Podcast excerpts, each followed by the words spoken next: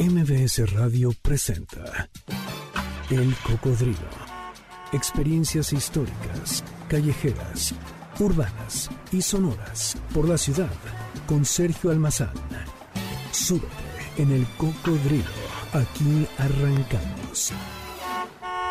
Hola, ¿qué tal? ¿Cómo están? Bienvenidos. Muy buenas tardes. Estamos abriendo estos micrófonos de MBS 102.5 en este sábado 7 de enero del año 2023, primera emisión del año que comienza del 2023.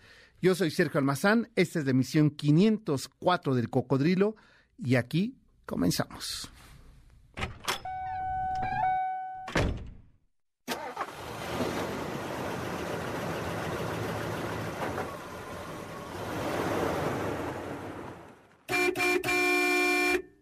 El día de ayer en todos los países, en todas las naciones y en todas las sociedades judio-cristianas se conmemoró el Día de los Reyes Magos. Pero hace 487 años, en esas tierras, y para ser más específicos, en el islote de Tlatelolco, es decir, al norte de la Ciudad de México, se celebró también el Día de la Epifanía, pero fue totalmente distinto a como se pensaba el día de hoy. No, no hablaremos de los Reyes Magos, hablaremos de una de las conmemoraciones, de una de las eh, cambios en la visión del mundo más importante que tuvo la Nueva España, la creación del Colegio de Santa Cruz de Tlatelolco. Con ello se iniciaría en toda América la nueva educación, la posibilidad de un pensamiento occidental llegado aquí, a la Nueva España. Así es que la tarde de hoy nos vamos hasta Tlatelolco. Sería por instancias del virrey de la Nueva España, Tan pronto había llegado, Antonio de Mendoza, en 1535 arribó a la Nueva España junto con el arzobispo Fray Juan de Zumárraga. Y, el 6 de enero de 1536 quedaría inaugurado el Colegio de Santa Cruz de Tlatelolco, justo ahí, en ese otro islote tan importante, ahí eh, donde había estado el TECPAN, el lugar administrativo y de gobierno de Tlatelolco en la época de Moctezuma II, en este lugar se había de edificar uno de los edificios más importantes, una de las instituciones más singulares de la educación superior para los hijos de caciques o los nobles indígenas, ya una vez convertida en la Nueva España. Y esta, la institución del Colegio de Santa Cruz de Tlatelolco, es una de las realizaciones culturales más valiosas de los primeros años de la administración colonial. A pesar de las buenas intenciones de Mendoza y de Zumárraga, el colegio no alcanzará sus objetivos debido a la intolerancia de quienes no verán con agrado que sean los indígenas tan adelantados.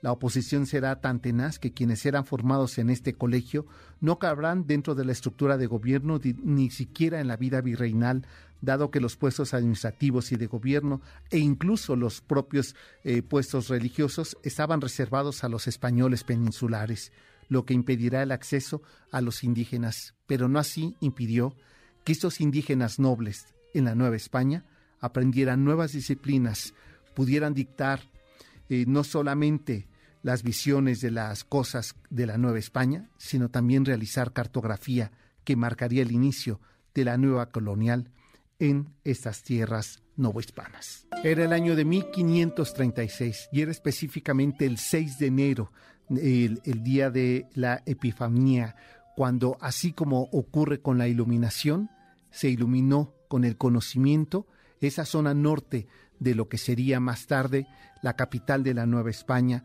ahí en la zona de Tlatelolco.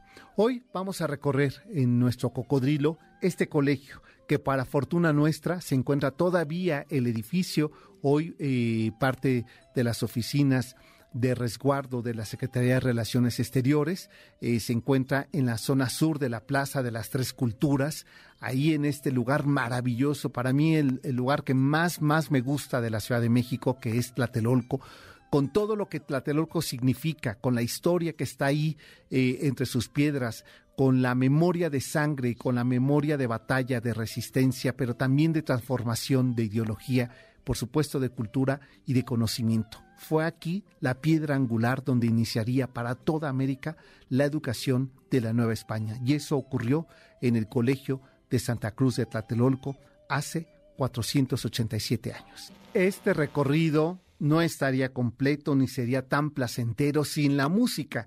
Así es que en esta primera emisión del 2023 de nuestra Rocola, la música del recuerdo suena a este ritmo. La Rocola del Cocodrilo. Estamos escuchando efectivamente la voz de la monísima Monabel que la tarde de hoy sonará a este ritmo. Ya, ya suena de antaño, ¿verdad, mi querida Janine?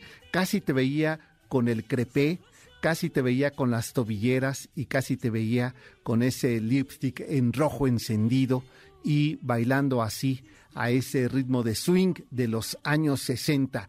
La monísima Monabel aquí en el Cocodrilo. Ana Nora Escobar, conocida artísticamente como Monabel, es una cantante, una bailarina y actriz de origen chileno, nacida el 5 de enero de 1938 en Santiago de Chile, donde con tan solo 12 años de edad se convirtió en la voz infantil de aficionados de la radio chilena y en 1956 comenzaría formalmente su carrera musical al lado de Roberto eh, Inglés, quien la invitó a formar parte de un grupo vocalista y así llegó hasta Nueva York, donde conoció a la agrupación del momento, Los Platters, con quien grabaría su primer gran éxito, Mi Oración.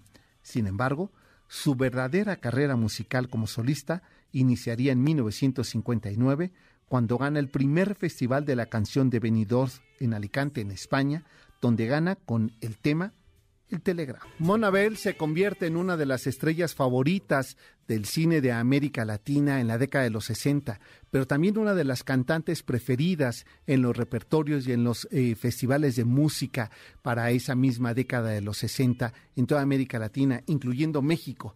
Aquí en México hizo una carrera muy importante, a tal que incluso se quedó a vivir en este país. Sin embargo, no siempre fue todo eh, miel sobre hojuelas.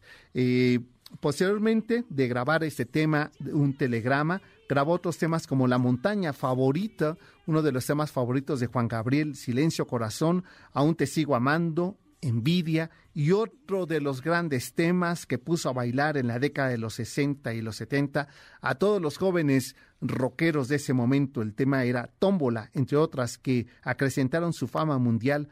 Grabó también, además, con grandes orquestas dirigidas por directores de la talla de Augusto Algueró, eh, Gregorio García Segura, Bebo Valdés y Ray Conniff. Eh, Monabel combinó sus actividades con presentaciones en vivo y también en televisión, mientras el tema Tómbola por espacio de 18 meses fue la canción más tocada en la radio en toda Hispanoamérica. En esa misma década de los 60 se convierte este tema en, la, eh, en el tema musical de apertura de un programa eh, de un plató en España de estos programas de, de chismes del, del, espectáculo en la década de los 70. Y recuerdo que aquí, a finales de los 90, a ver si ahora me, me corrige, eh, tuvimos una versión de, de, este, de este programa de Tómbola. Y, eh, y, recuerdo que uno de los eh, perversos eh, conductores de ese programa era eh, Alex Caffey eh, en tómbola. A ver si ahorita eh, nos habla aquí a cabina o me manda un Twitter y me corrigen qué año, de qué periodo fue ese programa de tómbola donde efectivamente volvían a utilizar. Y si me acuerdo bien, era Alberto Gómez el conductor. Eh, este chico que después regresó a su tierra natal, Aguascalientes, y ahí sigue él trabajando para la televisora estatal pero este tema de tómbola se convertiría por, eh, por estas razones en uno de los referidos de la carrera musical de Monabel. Entre 1962 y 1964 realizó tres películas en México, Las recién casadas, Los secretos del sexo débil y Buenas noches, Año Nuevo. En esa época conoció a Alex Phillips, eh, con quien se casó y tuvo dos hijos. Sin embargo, Alex Phillips, hijo, ¿eh? Eh, sin embargo, la relación con su esposo terminó en una separación.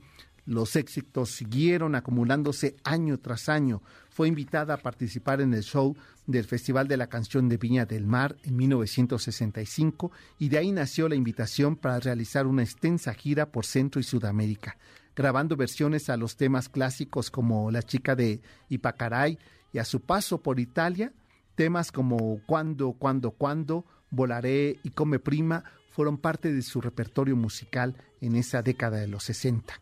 Pero sin embargo, En 1970, al no aceptar actuar en el Festival OTI en México como jurado, Televisa la vetó y la compañía disquera le canceló los contratos y no editó sus discos a pesar de ser una de las más importantes cantantes generadoras de ganancias multimillonarias en Hispanoamérica. Grabaría temas emblemáticos como Envidia estaba escrito, a pesar de todo, y a principios de la década de los 90, Juan Gabriel, que por cierto eran amigos desde más de 20 años atrás, la invitó a ser parte del, para que le abriera los shows en eh, musicales en Estados Unidos, donde incluso grabaría temas eh, musicales del propio Juan Gabriel como Enamórate, de la autoría del Divo de Juárez. Y justamente con este tema, el disco se titulaba Ahora, bajo la producción de Manuel Calderón, en 1992, el disco Ahora es una apuesta de regreso musical de Monabel con temas de la autoría de Juan Gabriel. Sin embargo, los problemas entre sellos discográficos impidió la producción de este material. Y en el 2008, Monabel fue diagnosticada con cáncer de colon y en abril de ese mismo año sufrió una embolia que la llevó a su muerte. Hoy, aquí en La Rocola, celebramos el cumpleaños 85, la recordamos y conmemoramos con sus canciones Feliz cumpleaños a la monísima Monabel con sus canciones aquí en el Cocodrilo. Y con este ritmo, ¿qué tal que no, reconocemos ahí que se trate de una letra de Juan Gabriel, ¿verdad? No saben qué bonita es esta canción. Por allí tenemos otra versión de Regreso de la Pausa. ¿Les parece que les compartamos esta otra versión en una, en una versión de eh, este Paco de María? Tiene una versión de eh, Enamórate y también Susana Zabaleta tiene otra versión a ese tema de Juan Gabriel, Enamórate. Pues con este ritmo, con esta orquesta y con la voz de Monabel nos vamos a la pausa. Esto es el Cocodrilo y regresando nos vamos hasta el Colegio de Santa Cruz de Tlatelolco a 487 años de su inauguración. El Cocodrilo regresa después de esta pausa. No te despegues. MBS 102.5 ya estamos de regreso. Sigamos recorriendo la ciudad en el cocodrilo con Sergio Almazán, aquí en MBS 102.5. ¿Qué tal este tema? Enamórate de eh, la inspiración de Juan Gabriel o Alberto Aguilera, para ser más precisos. Aquí es en la voz de Paco de María. En 1992, eh, Monabel haría su propia versión a ese tema, con el que lanzaría un último disco eh, un último material discográfico antes de eh, firmar su eh, acta de retiro en los escenarios derivado de una enfermedad este, de cáncer que le que padeció iniciado el siglo XXI. Pues hoy la Rocola de Cocodrilo estará dedicada a la monísima Monabel, que estaría cumpliendo 85 años de edad.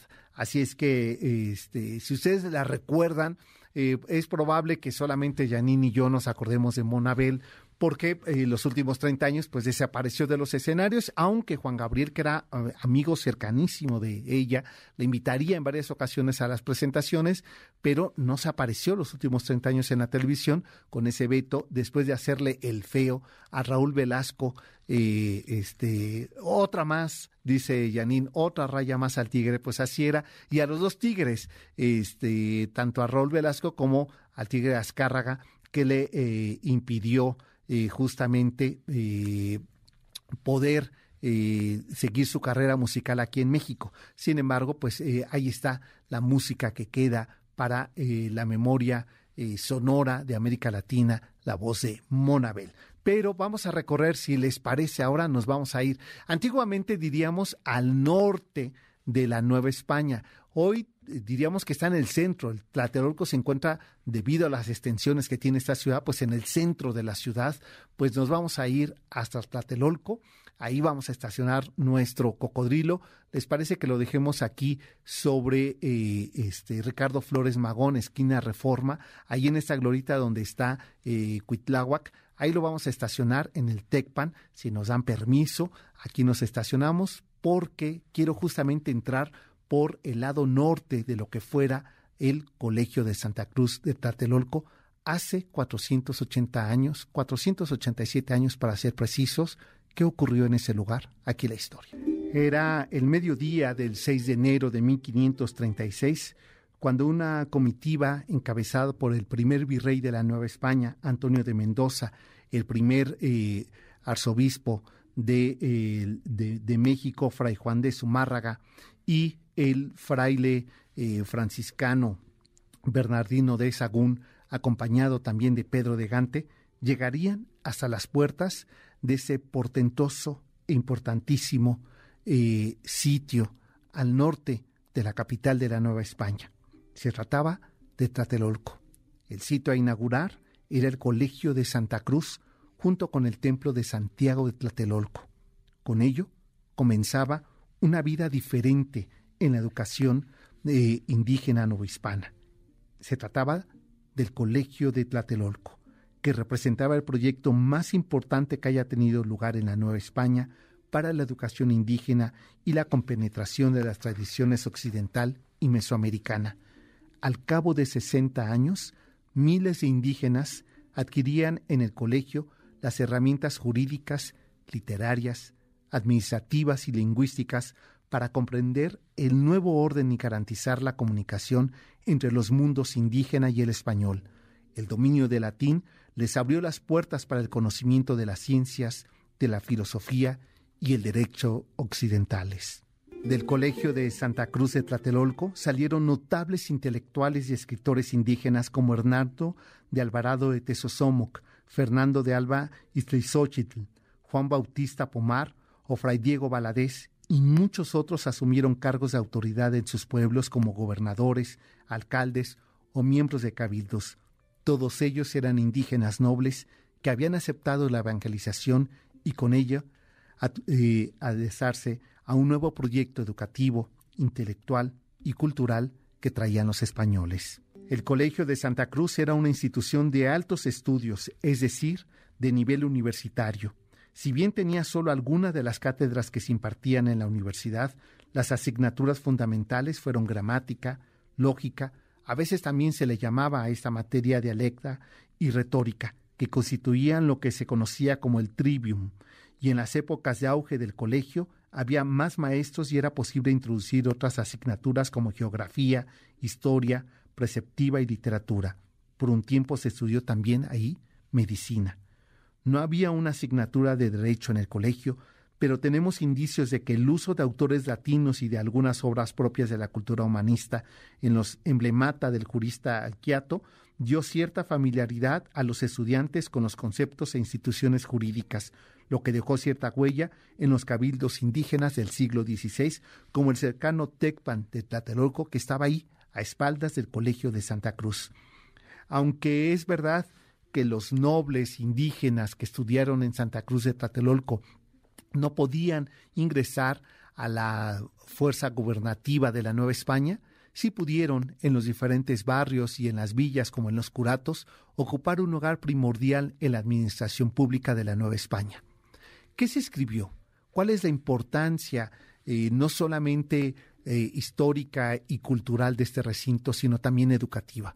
Regresando de la pausa, vamos a hablar de dos obras fundamentales que se escribieron, que salieron en estos gruesos muros de piedra, que para fortuna nuestra, después de 487 años, están ahí para contarnos su historia, para darnos registro de un antes y después de la vida cultural, ideológica, social y económica de México, en este lugar, el Colegio de Santiago Tlatelolco. Pero de esto vamos a platicar regresando a la pausa.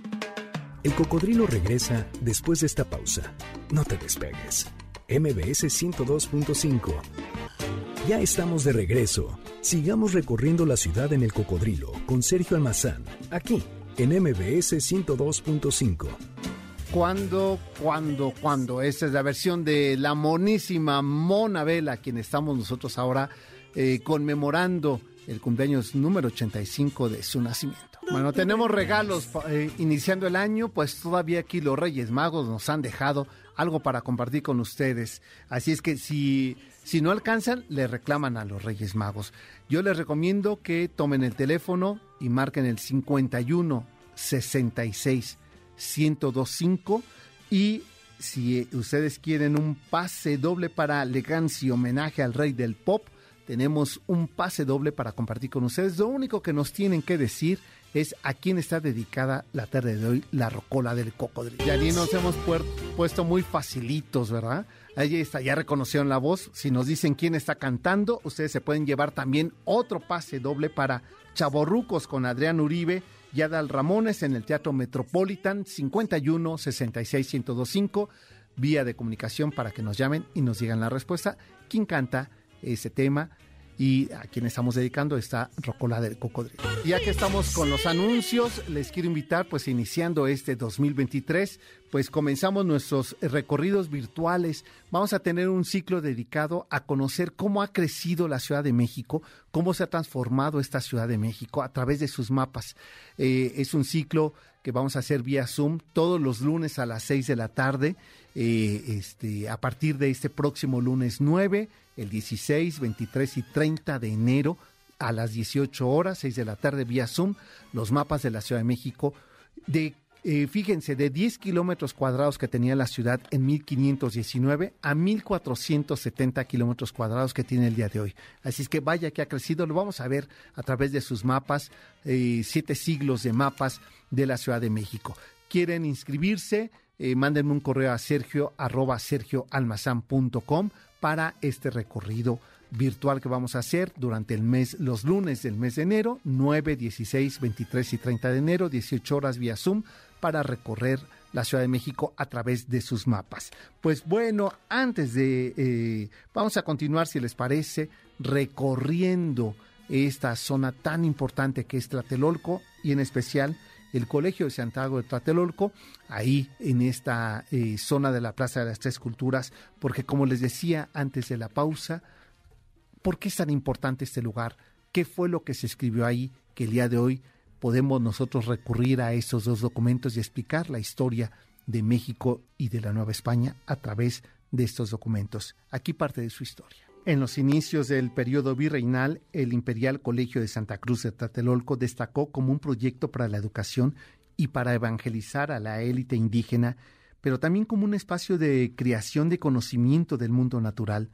De lo que fue este colegio se conserva parte del edificio del claustro, la caja de agua, que sirvió para dotar de este vital líquido a los habitantes de ese conjunto arquitectónico construido por los franciscanos con materiales extraídos de las edificaciones mesoamericanas que se encontraban ahí. También se preservan algunas obras fundamentales que dan cuenta de los intensos intercambios de saberes y prácticas médicas europeas e indígenas que dieron en este espacio un lugar de reflexión y conocimiento para los españoles sobre el tema de la herbolaria del mundo indígena. Y a propósito de estas obras que se escribieron ahí en el Colegio de Santa Cruz, se encuentra la primera de ellas, el librito de las hierbas medicinales de los indios, una sintética enciclopedia del saber medicinal acumulado por el veterano eh, Ticlit o médico de Tlatelolco bautizado como eh, María de la Cruz tras la derrota mexica tomando como base ese profundo conocimiento derivado de una prolongación práctica médica y del dominio de la herbolaria prehispánica y europea, se elaboraron casi dos centenares de ilustraciones para acompañar las recetas de los remedios elaborados con plantas que ahí en el Colegio de Santiago Tlatelolco se escribiría esta obra. Estos dibujos polícromos son un elocuente testimonio del dominio del tlaquiloque formados por el entorno del colegio, de estas técnicas que representaban las plantas provenientes tanto de la tradición familiar ancestral como de su oficio, el aprendizaje a partir de la observado en las imágenes que traían los evangelizadores. Es un libro fundamental para entender justamente el mestizaje del conocimiento, de las ciencias y sobre todo de la botánica. La segunda de las obras que en el Colegio de Santa Cruz de Tlatelolco se escribió eh, corresponde a la historia general de las cosas de la Nueva España que tuvo una elaboración mucho más larga y que dio como resultado una obra mucho más extensa, organizada bajo el designio del fraile Bernardino de Sagún, pese a que la finalidad de la obra no era ni mucho menos lo que hoy podemos considerar como científica, médica o antropológica, lo cierto es que tiene una peculiar manera y un intento de penetrar en la cosmovisión mesoamericana para poder llevar a cabo con éxito la conversión al cristianismo de los indígenas.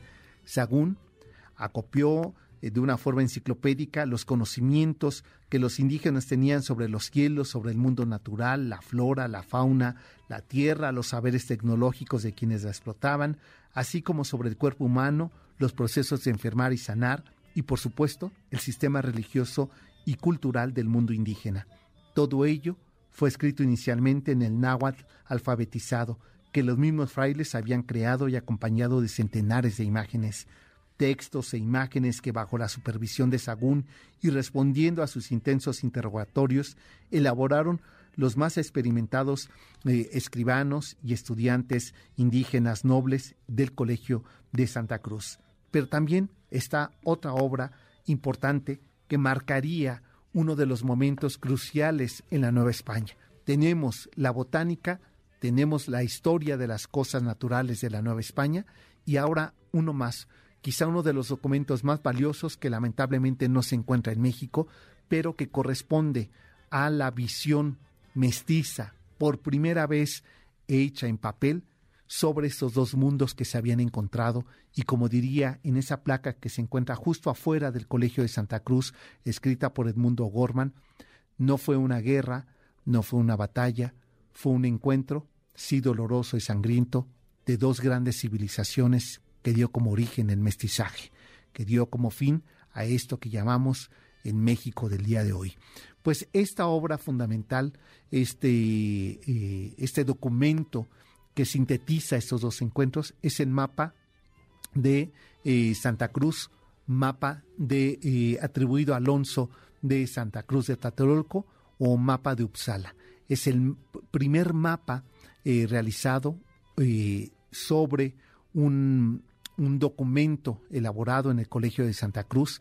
estaba el de Nuremberg de 1524, atribuido a Hernán Cortés, pero el mapa ya de una traza novohispana de la Ciudad eh, de México de 1550 es hecho ahí sobre hojas de nopal y eh, tiene una extensión de más de un metro de, largo por 75 de alto y corresponde a una visión que los eh, españoles van a tener sobre esta tierra conquistada.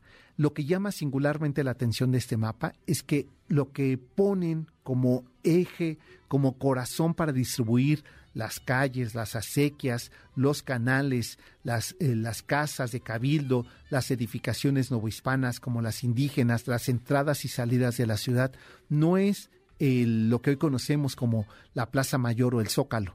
Es más, todavía no estaba completa esa zona. Lo que ponen como eje detonador de toda la transformación urbana de la Nueva España es justamente Santiago de Tlatelolco y lo que queda plasmado en ese mapa con una grandeza singular que es muy fácil de apreciar es justamente el Colegio de Santa Cruz.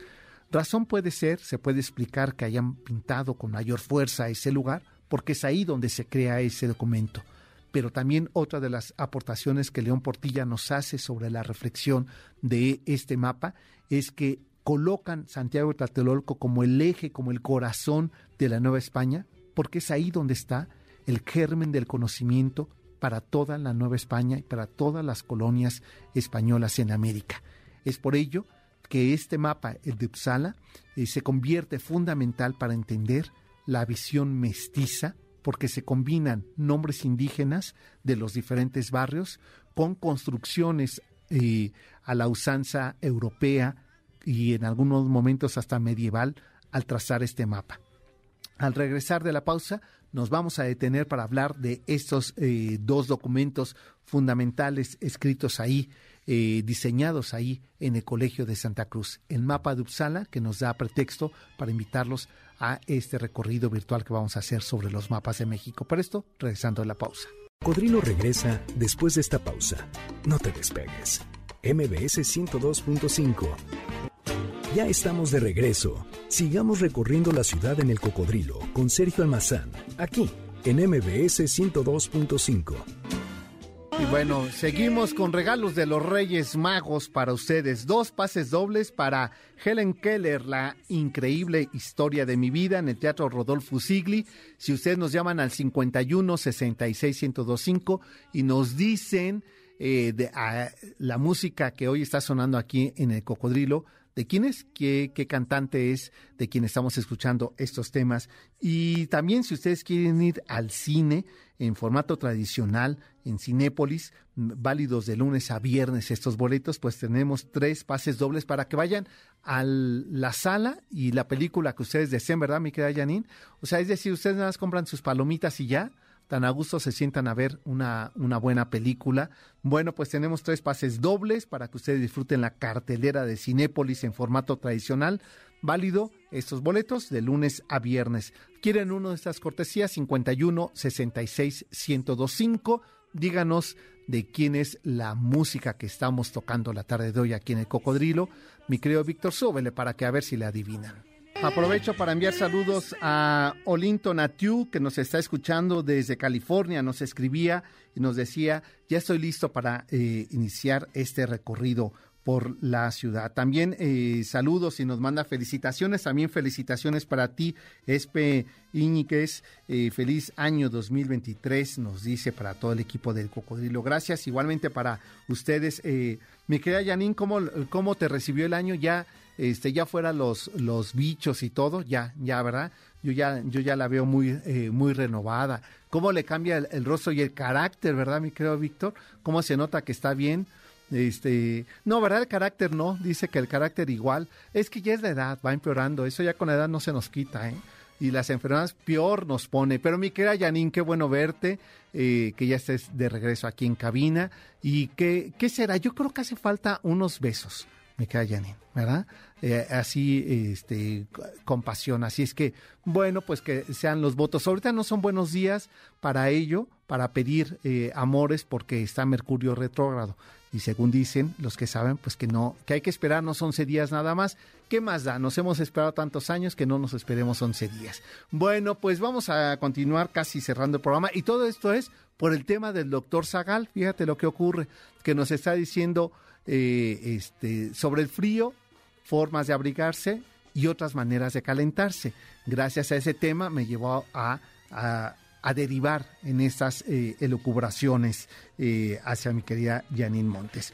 Pues bueno, deseo, de verdad deseo para todos ustedes, como para todo nuestro equipo del Cocodrilo, pues que tengan ustedes un, un mejor año de los, por lo menos de los dos anteriores que hemos tocado, que nos ha tocado vivir. Pues eh, continuamos en este recorrido que estamos haciendo sobre el Colegio de Santa Cruz de Tatelolco y antes de la pausa les comentaba sobre uno de los documentos de verdad más importantes que a veces no dimensionamos la importancia que tiene la cartografía, es decir, los mapas, eh, los planos, y los diseños sobre, el, eh, sobre la traza de una urbe, de un barrio, y esto significó para la Nueva España uno de los documentos primordiales que tenían que enviar junto con, con la relación de los censos, con, la, con el informe administrativo eh, novohispano, mandar mapas. Pues en 1550, eh, este, los estudiantes del Colegio de Santa Cruz de Tlatelolco, eh, encabezados por Alonso de Santa Cruz, realizarían uno de los eh, primeros y más importantes mapas que derivó la conquista de México. Se trata del mapa de Uppsala o mapa de Santa Cruz o, o mapa de Alonso de Santa Cruz, como así lo pueden encontrar con esos tres nombres, y es uno de los mapas más importantes eh, realizados. ¿Por qué?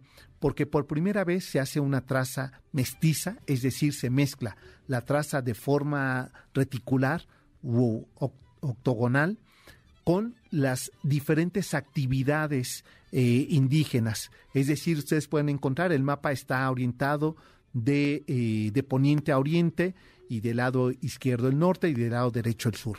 Y vemos cómo aparece este enorme e importantísimo lago de Texcoco dibujado con la actividad agrícola y lacustre. Vamos a ver chinampas, canoas, eh, y esto es lo indígena, como también durante las rutas o calzadas que se encuentran dibujadas ahí de color café, pueden encontrar ustedes a españoles con su vestimenta europea, incluso algunos vienen golpeando a indígenas que los utilizan de tamemes, de cargadores, y vemos que estos indígenas están cargando caña de azúcar o pueden estar cargando eh, este maíz o pueden estar cargando incluso bultos que hace la idea de pensar que contienen algunas de las legumbres endémicas de eh, esta zona de Xochimilco pero también nos encontramos los nombres indígenas de los diferentes eh, lugares o los glifos, por ejemplo, aparece allí ya la iglesia de San Juan Bautista de Coyoacán eh, y aparece arriba de esa iglesia dibujado el glifo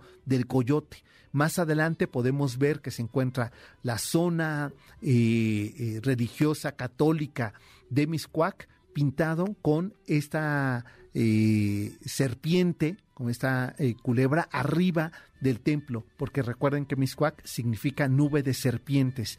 Y después ven eh, pueden ver ustedes hacia arriba del mapa y van a encontrar que está el Cerro del Chapulín con el Chapulín en la cima y ya la iglesia y dice ahí San Miguel, que es por ello es que el barrio vecino del bosque de Chapultepec se llame San Miguel Chapultepec porque fue el primer templo que se edificó en la parte superior o en la cima de ese cerro tan pronto se llevó a cabo la conquista. Por ello resulta tan importante este, eh, este mapa, eh, porque es el primero que mezcla las dos culturas, la cultura indígena y la cultura eh, española. Y el mapa de Uppsala ustedes lo pueden consultar en internet y si no, Inscríbanse a este recorrido que vamos a hacer de manera virtual por los mapas de México el próximo lunes. Iniciamos 6 de la tarde, lunes 9, lunes 16, 23 y 30 de enero, 6 de la tarde vía Zoom.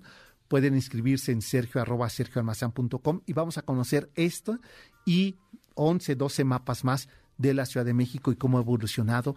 Y de verdad vamos a ver la importancia que es la creación de planos y cartografías, no solamente como documentos eh, geográficos, sino también como documentos plásticos y artísticos. Pues ya momento, ¿verdad, mi querida Janine, de despedirnos para abrigarnos con la propuesta eh, temática de esta tarde del doctor Zagal en este primer programa del 2023 del banquete del doctor Zagal. Pues nosotros nos encontramos el próximo sábado en punto de las 4 de la tarde. Sigan con la eh, frecuencia de MBS 102.5 y con la programación sabatina aquí por supuesto en la barra cultural de MBS 102.5. Pásenla muy bien, muy buena semana y buen año. Hasta entonces. MBS Radio presentó El Cocodrilo. Experiencias históricas, callejeras, urbanas y sonoras por la ciudad. Súbete en el cocodrilo. Nos escuchamos el próximo sábado aquí en MBS 102.5.